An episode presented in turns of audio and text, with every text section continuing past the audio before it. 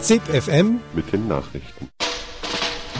Und nun ohne Umschweife zur Ich Sache. sage Ihnen, Aufschwung, Aufschwung, das wäre es jetzt. Der Aufschwung ist da. Sie helfen den Armen, wenn sie die Reichen ausmerken. Maria, gracia ZIP FM Das Infomagazin der Freien Radios.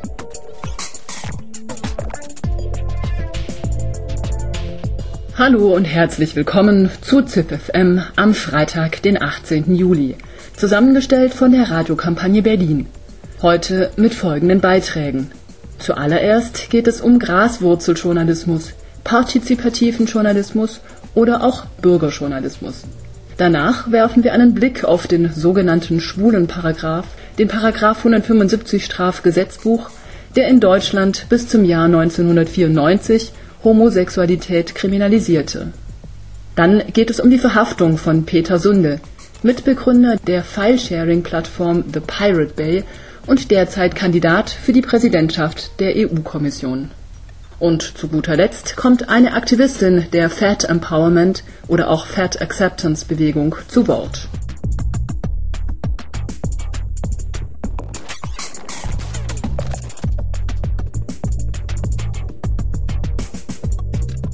Auf die Medien zu schimpfen ist gang und gäbe.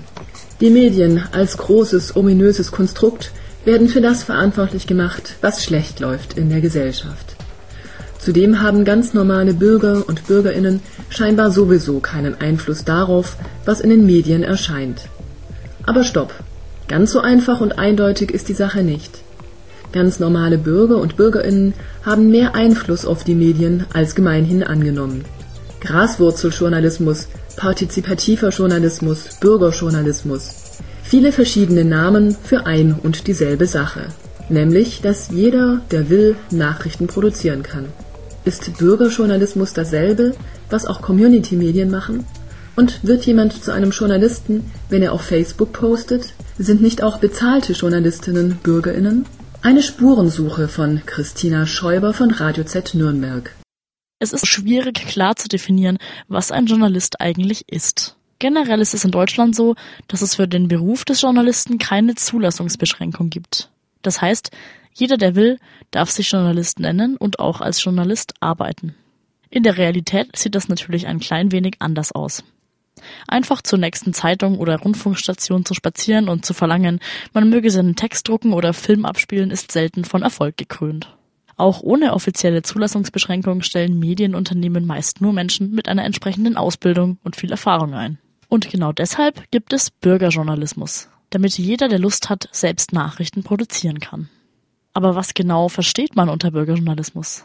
Joyce Smith ist Dozentin an der Ryerson University in Toronto und versucht, Bürgerjournalismus zu definieren. Es gibt so viele Definitionen. Manche würden sagen, dass jeder, der früher als das Publikum bezeichnet wurde, jetzt Bürgerjournalist sein kann. Es können Leute sein, die wirklich berichten, Leute, die twittern und solche Sachen. Eigentlich meint es aber die Möglichkeit für jeden mitzureden und nicht nur Nachrichten zu bekommen, sondern selbst welche zu produzieren.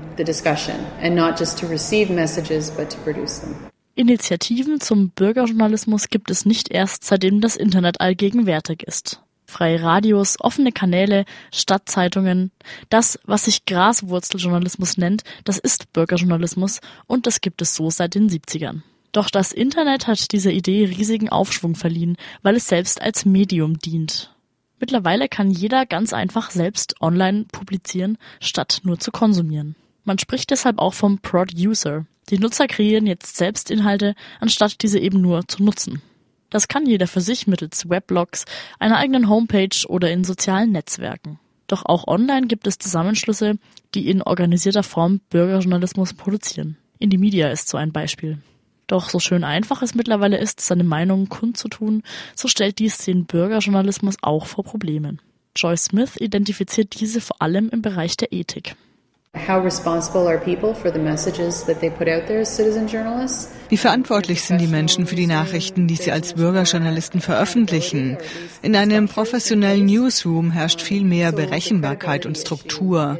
Glaubwürdigkeit ist ein ganz wichtiger Aspekt. Eine der bekanntesten Beispiele ist das Attentat auf den Boston-Marathon, bei dem Menschen als Verdächtige bezeichnet wurden, die gar nichts damit zu tun hatten. Menschen werden falsch zitiert, Dinge werden falsch zugeordnet, Fotos werden ohne Zustimmung genutzt.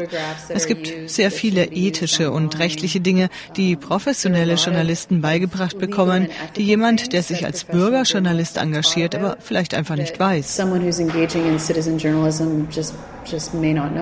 Die ethische Dimension ist vor allem dann ein Problem, wenn man zu Bürgerjournalismus auch Twitter- und Facebook-Auftritte zählt, wie Joyce Smith es tut. Denn kann man das Posten von so kurzen Statements wirklich als Journalismus bezeichnen? Man ist geneigt, kategorisch mit Nein zu antworten. Aber wie sieht es dann mit dem Posten von Fotos aus, die von allgemeinem Interesse sind? Oder Videos? YouTube ist ein Sammelbecken selbstgedrehter Handyvideos, die teilweise Szenen einfangen, an die die etablierten Medien gar nicht herankommen. Der Bürgerkrieg in Syrien ist so ein Beispiel. Es ist also wieder eine Frage der Definition, was Journalismus überhaupt ist und sein kann, und damit keine Frage, auf die es eine eindeutige Antwort gibt. Ist das eine Bedrohung für das, was man in Abgrenzung dazu als professionellen Journalismus bezeichnen kann? Oder ist es vielleicht eine Chance für die krisengebeutelte Medienwelt? Absolutely. I think um auf jeden Fall. Ich denke, dass da Möglichkeiten sind. Es ist eine sehr schwierige Zeit. Wir alle erleben einen Wandel. Das Lustige ist, dass man sehr viele professionelle Journalisten sieht, die für die Mainstream-Medien gearbeitet haben und diese jetzt tatsächlich verlassen, um eine Art von Privatunternehmer zu werden oder als freie Journalistin zu arbeiten. Damit werden sie auch zu einer Art Bürgerjournalist, die schon immer unabhängige Stimmen waren.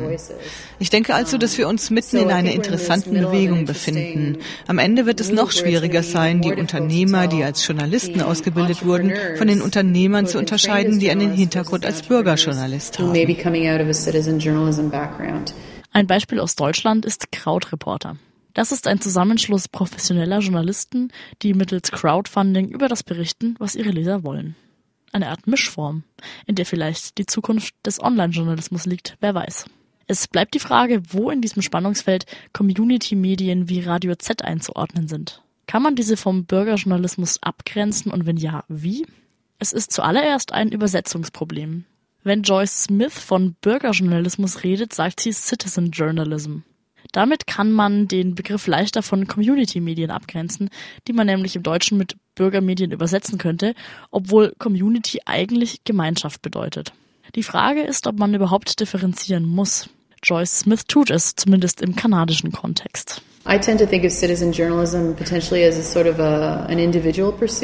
Bürgerjournalismus ist für mich eher eine Betätigung, der man individuell und alleine nachgeht, während Community-Medien eher aus Projekten bestehen. Da entscheiden Menschen, dass sie genug davon haben, dass ihre Gemeinschaft in einer bestimmten Art und Weise dargestellt wird. Daher wollen sie mit Fachkräften zusammenarbeiten, zum Beispiel NGOs, um Geschichten aus einer sehr lokalen Perspektive zu erzählen. Community-Medien und Bürgerjournalismus Journalismus schließen sich nicht gegenseitig aus. Ich denke aber, dass der Schwerpunkt woanders liegt. Aber Community-Medien machen Bürgerjournalismus. Doch wollen Community-Medien vielleicht mehr als nur als Bürger Nachrichten zu produzieren? Zeichnet sie vielleicht aus, dass sie darüber hinaus auch eine Art Lehrauftrag empfinden? Dabei gibt es inhaltlich mit Sicherheit viele Überschneidungen. Die Ziele dürften sich ebenfalls ähneln, nur die Mittel sind anders. Fest steht, dass Community-Medien meist in einem klarer definierten Rahmen stattfinden, als das, was man im weitesten Sinne als Bürgerjournalismus bezeichnet, eben weil sie aus einer bestimmten Community heraus entstehen. Das macht sie professioneller oder zumindest strukturierter, sagt aber letztendlich nichts über die Qualität dessen aus, was am Ende dabei herauskommt. Ob Community-Medien oder Bürgerjournalismus, ob freie Radiostation, Weblog oder Twitter, Möglichkeiten, seine Stimme auszudrücken, gibt es heute also genügend. Doch genau darin liegt auch das Problem. Seiner Stimme in einem sehr lauten Marktplatz Gehör zu verschaffen. Da ist man einer von Millionen von Menschen, die alle etwas zu sagen haben. Es ist sehr schwierig, sicherzustellen, dass man gehört wird.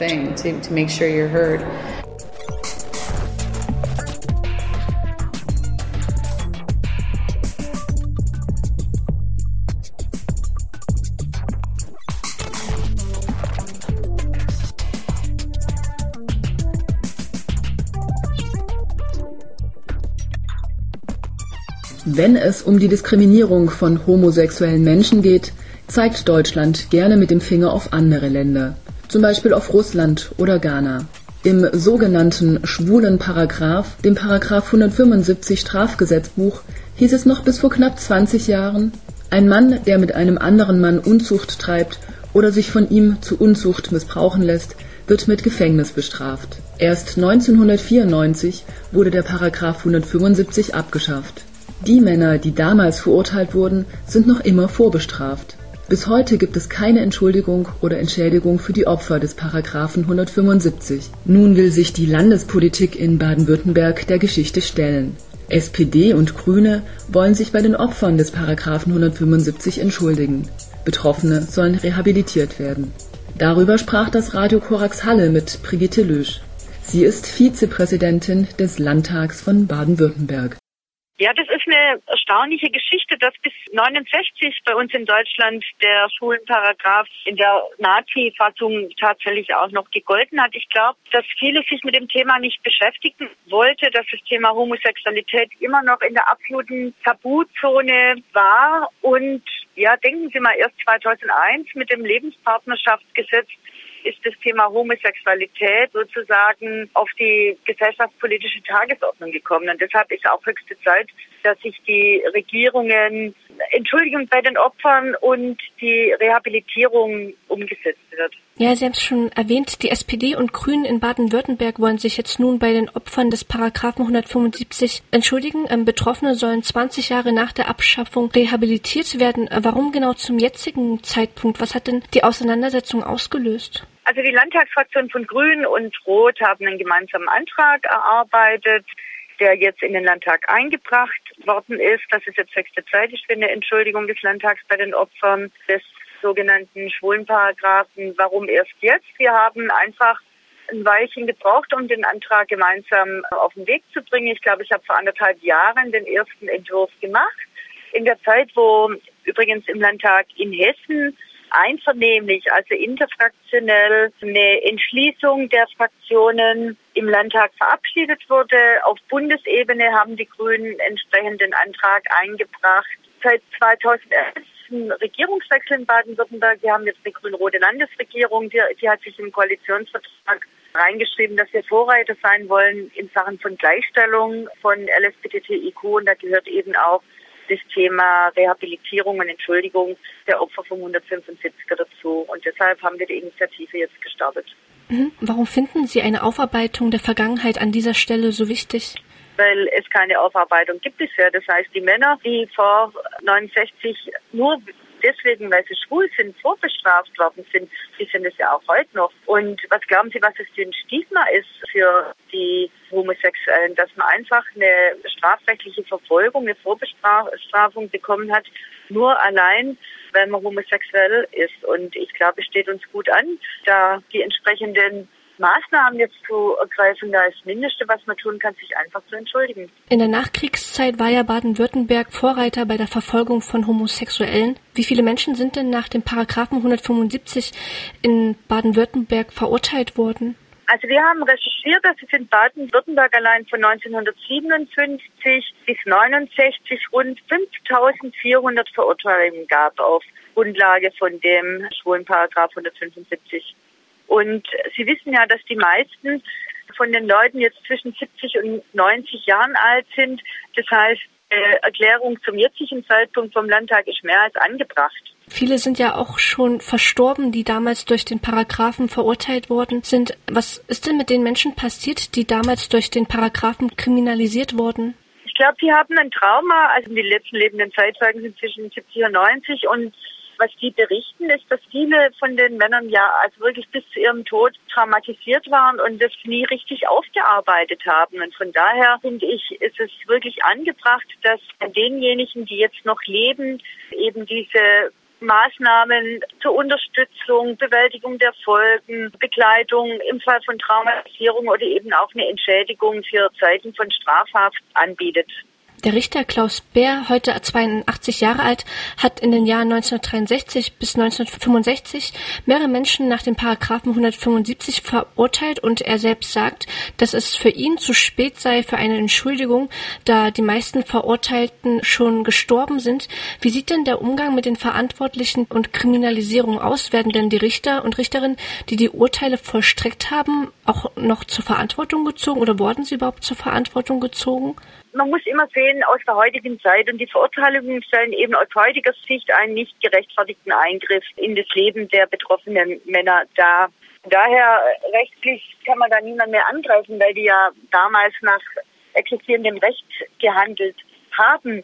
Das Einzige, was man machen kann, ist eben eine Debatte darüber, wie es überhaupt gekommen ist, dass solche Gesetze geherrscht haben und dass nach solchen festgesetzten Recht geschrieben worden ist. Aber unser Antrag ist ja ganz eindeutig, da geht es um die Verurteilung, die aus heutiger Sicht einen nicht gerechtfertigten Eingriff darstellen. Und ich finde, wie gesagt, egal wie viel von den Zeitzeugen noch leben, das ist kein Argument, das jetzt nicht zu tun. Ich glaube, jeder, der jetzt noch lebt, für den ist es wichtig, dass die Rehabilitation und Entschuldigung endlich kommt. Rund 50.000 Männer wurden ja nach so. dem Paragraphen 175 in Deutschland verurteilt. Bis heute gab es ja keine Entschädigung für die Verurteilten.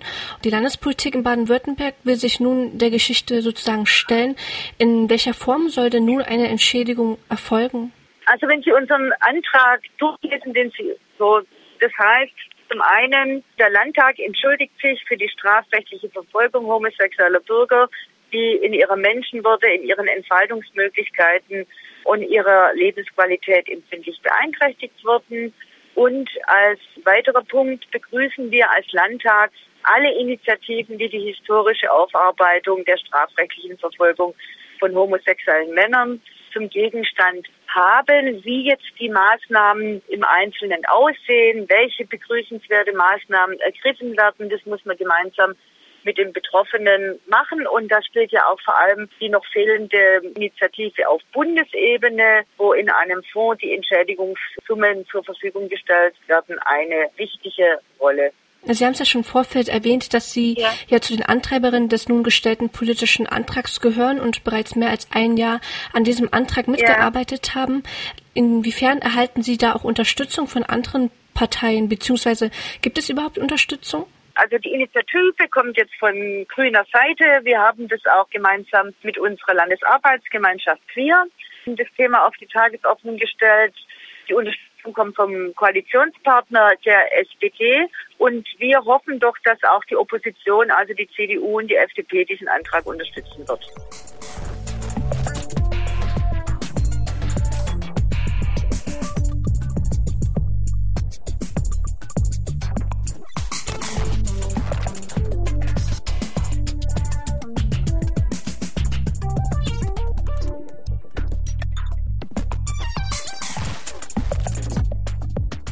Peter Sunde, Mitbegründer der File-Sharing-Plattform The Pirate Bay, derzeit Kandidat für die Präsidentschaft der EU-Kommission und kürzlich noch Spitzenkandidat der finnischen Piratenpartei zur Europawahl, wurde laut Medienberichten am Samstag auf einer Farm in Schweden festgenommen. Wie die schwedische Polizei mitteilt, basiert die Festnahme auf einer Gerichtsentscheidung aus dem Jahr 2009 Damals wurde Sunde für den Betrieb von Pirate Bay zu einem Jahr Gefängnis und einer Geldstrafe von 2,7 Millionen Euro verurteilt. Bruno Kramm, Urheberrechtsbeauftragter der Piratenpartei Deutschland, erklärt, Peter Sunde ist das Opfer eines Schauprozesses der Copyright-Lobby gegen die private Nutzung von Inhalten im Netz. Mit dem Urteil sollen schlicht Nutzer kriminalisiert und abgeschreckt werden. Radio Dreikland Freiburg sprach mit Julia Reda, EU-Abgeordnete der Piratenpartei. Wir haben Peter Sunde als Präsidentschaftskandidaten der Europäischen Piratenpartei aufgestellt, natürlich in dem Wissen, dass er von der Polizei gesucht wird. Wir als Piraten wollen das Urheberrecht ändern und sind der Meinung, dass private Filesharing und äh, auch die Technologie, die dazu verwendet wird, grundsätzlich kein Problem darstellen, sondern eine Bereicherung des äh, Austauschs von Kultur. Dann könnten Sie vielleicht noch einmal sagen, was ist denn File-Sharing und wie ist die momentane rechtliche Regelung? Manche nennen es Urheberrechtsverletzung und Straftat, andere den grenzenlosen Austausch von Wissen und Kultur.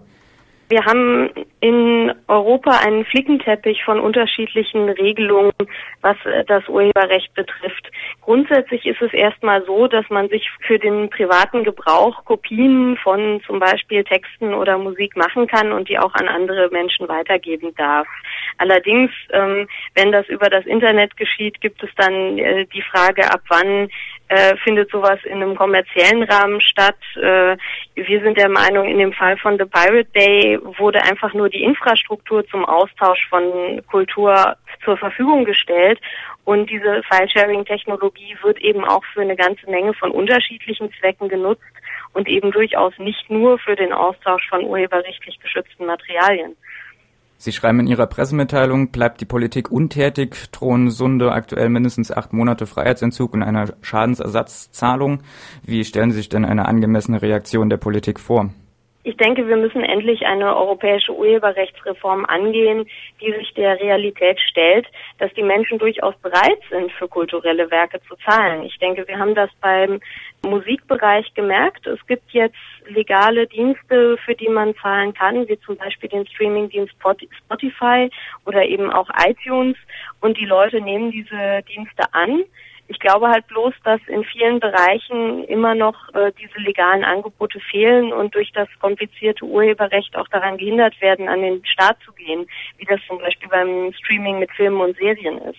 Insofern sollten wir aufhören, den Austausch von Kultur über das Internet zu kriminalisieren, sondern stattdessen eben wirklich bezahlbare und leicht verwendbare alternative Angebote schaffen. Und wie schätzen Sie die Chancen ein, dass jetzt zum Beispiel im Europäischen Parlament dort eine entsprechende gesetzliche Regelung durchgesetzt werden könnte? Die Europäische Kommission hat das Problem durchaus erkannt und hat deshalb auch im Winter eine Konsultation zur Urheberrechtsreform angefangen. Wir Piraten haben diese Anhörung eben auch unter den Menschen bekannt gemacht und über 10.000 Leute dazu gebracht, der Kommission ihre konkreten Vorschläge zur Reform des Urheberrechts zu senden. Insofern ist da jetzt ein großer Druck, auch tatsächlich gesetzgeberisch tätig zu werden. Und ich sehe es auch als eine meiner großen Aufgaben im Europaparlament an, dann eben an dieser Urheberrechtsreform mitzuwirken. Gleichzeitig lesen wir immer wieder von Repressionen gegen Aktivisten, Aktivistinnen, zum Beispiel Peter Sunde, aber auch sein Kollege von Pirate Bay. Werden dann diese Maßnahmen von einzelnen Mitgliedstaaten vorangetrieben oder hat dann doch auch die Europäische Union als Gesamtes ein Interesse daran, dort hart durchzugreifen? Ich glaube nicht, dass die Europäische Union zum jetzigen Zeitpunkt die treibende Kraft ist, die das Urheberrecht verschärfen will. Im Gegenteil, ich sehe bei dieser Anhörung zum Urheberrecht durchaus gute Fragen, die auch Probleme des existierenden Urheberrechts ansprechen. Insofern bin ich doch relativ hoffnungsfroh, dass wir über die europäische Ebene auch eine Verbesserung der Situation schaffen können und eben ein Urheberrecht, von dem sowohl die Nutzerinnen und Nutzer profitieren als auch eben die Kulturschaffenden.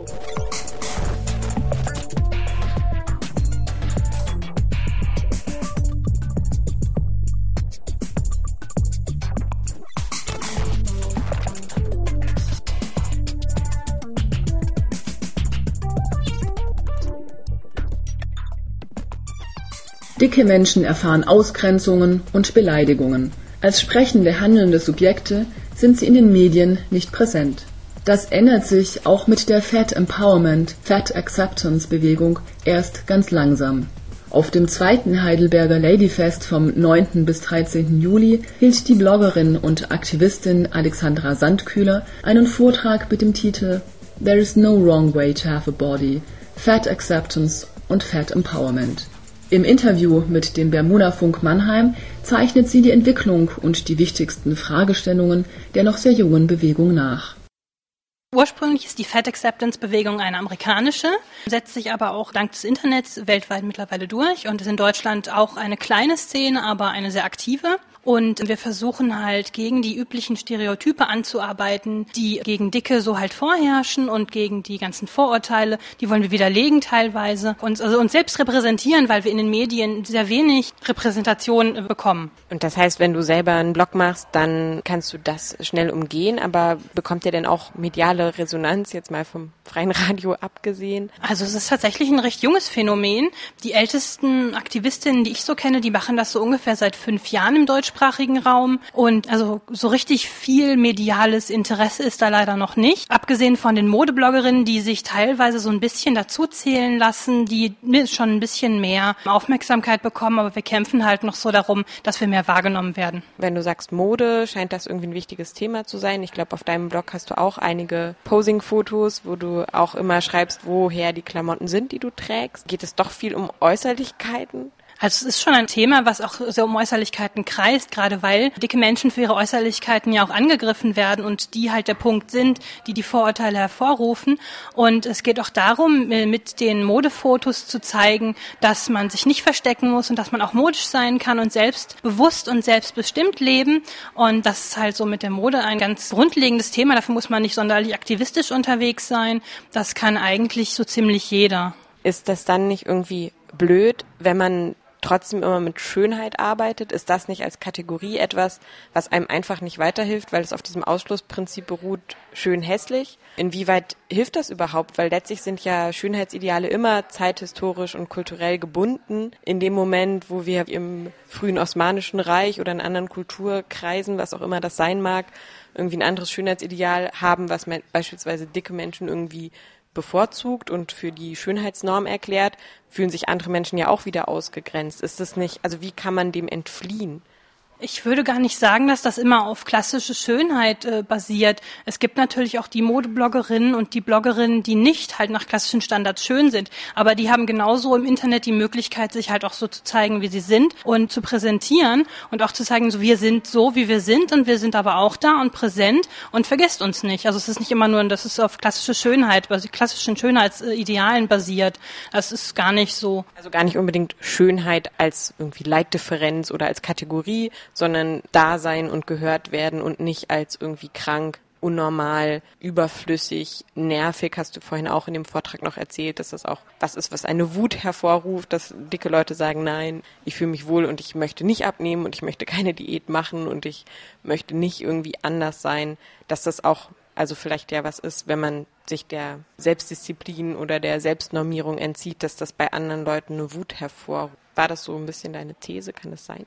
Ja, also es ist ja nicht nur reine, rein mit der Mode, das ist natürlich nur ein Aspekt. Es gibt ja auch immer noch die Blogger, die dann auch noch weiter darüber hinausgehen und theoretisch dazu schreiben und sich äußern und die bestehenden Vorurteile und Stereotype auch auseinandernehmen und sich damit auseinandersetzen. Also es ist ein ganz großer Verbund und es geht halt auch darum, die ähm, dicken Menschen auf verschiedenen Ebenen zu stärken. Zum einen halt aktivistisch mit äh, Argumenten und zum anderen aber auch, wer das denn möchte, halt auch ähm, zu zeigen, so guck mal, hier bin ich und auch einen Gegenentwurf zu den klassischen Medien immer zu liefern, wo man halt nicht vorhanden ist quasi. Beziehungsweise als Objekt vorhanden ist. Also nicht als irgendwie sprechendes Subjekt, sondern als irgendwie Witzfigur oder das hatten wir irgendwie eben, kam das nochmal sehr deutlich im Vortrag auch durch Beiträge aus dem Publikum, dass es in Musikvideos Videos und auch in Komödien bestimmte Figuren gibt, aber zum Beispiel erotische Personen oder handelnde Personen in der Regel nicht dick sind.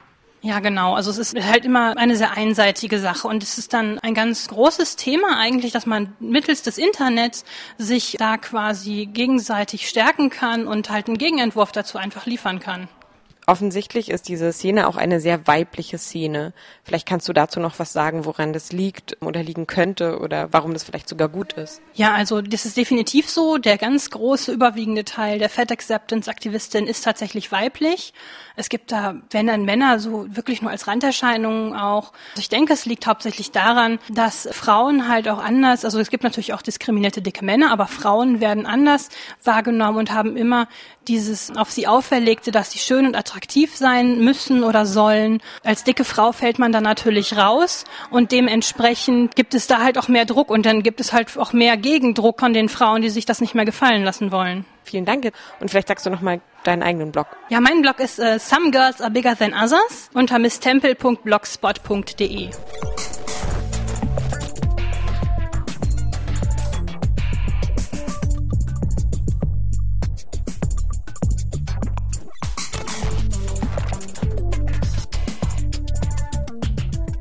Das war das ZIPFM vom 18. Juli 2014. Diesmal mit Beiträgen aus Nürnberg, Halle, Freiburg und Mannheim. Ihr könnt die Einzelbeiträge oder die gesamte Sendung nachhören unter freie-radiosnet. Kommenden Dienstag gibt's das nächste ZipFM, dann vom Radio Dreikland Freiburg. Am Mikrofon verabschiedet sich Isabel. Tschüss und macht's gut, bis zum nächsten Mal.